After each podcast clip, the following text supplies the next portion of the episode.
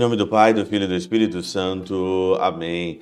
Olá, meus queridos amigos, meus queridos irmãos. Nos encontramos mais uma vez aqui no nosso Teós, Viva de Coriés, o Percor Maria, nesse dia 27 aqui de janeiro de 2023, nessa sexta-feira. O evangelho de hoje, nós voltamos para Marcos hoje, né? Sexta-feira, Marcos, no capítulo 4, versículo de 26 a 34. E aqui o, a nossa perícope, né, a, a pequena parte do evangelho que é meditado, já começa dizendo, né, o reino de Deus é como alguém que espalha a semente pela terra. É aquela parábola da semente, né? E aí então é interessante que tem um processo aqui muito interessante, né, no evangelho que fala no versículo 27, por exemplo, ele vai dormir e acorda noite e dia, e a semente vai germinando e crescendo, mas ele não sabe como isso acontece. Você já viu a agricultura, né? Você já já estudou isso em algum lugar e já viu como que é a agricultura, né? Você lança a semente, você ali prepara a terra, você semeia, você ara, você faz tudo. Só que você não fica lá cuidando dela, você volta para sua casa. E ela então, com um certo tempo, ela vai então ali crescer. O evangelho, o evangelho não é história, o evangelho é catequese. E o evangelho, ele é catequese e tudo está muito relacionado à vida de Jesus e aos dogmas da igreja que nós então aí é, comungamos com a nossa fé. E no batismo, né, você, pelos padrinhos disseram sim, pela sua crisma você disse sim, você acredita, e todo domingo você reza o creio.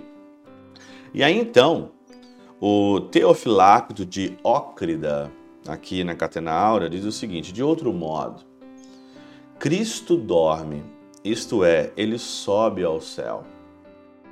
Aqui, a ascensão do Senhor está ligado a esse processo aqui, porque o Cristo dorme.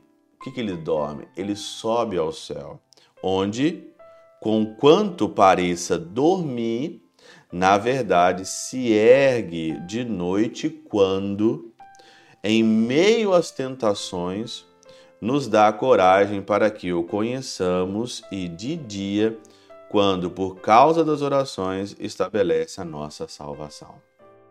Na realidade, o que o Senhor quer que faça crescer dentro de cada um de nós aqui é a semente do Verbo, é a semente do Cristo.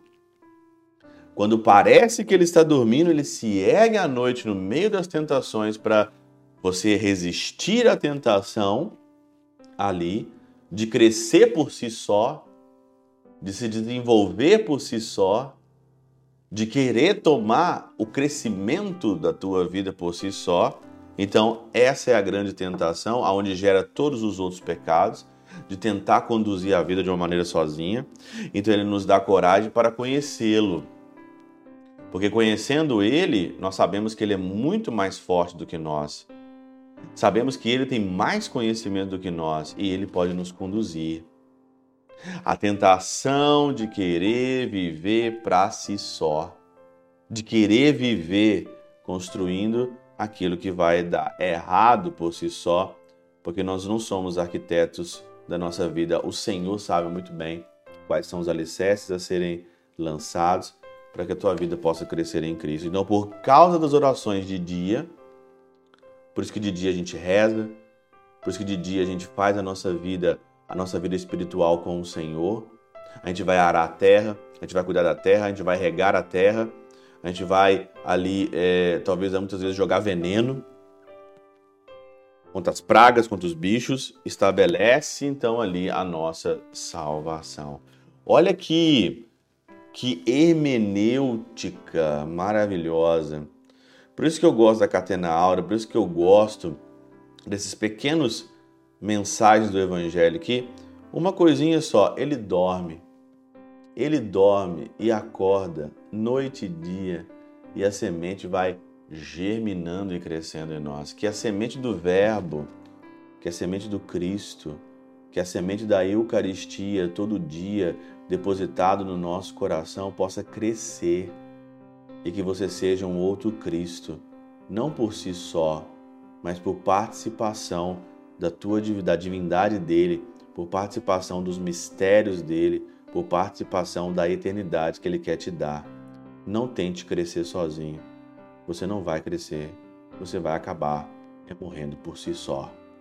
Morra para você mesmo e viva o Cristo. Pela intercessão de São Chabel de Mangluf, São Padre Pio de Peltrautina, Santa Teresinha do Menino Jesus e o Doce Coração de Maria, Deus Todo-Poderoso vos abençoe. Pai, Filho e Espírito Santo, Deus sobre vós e convosco permaneça para sempre. Amém.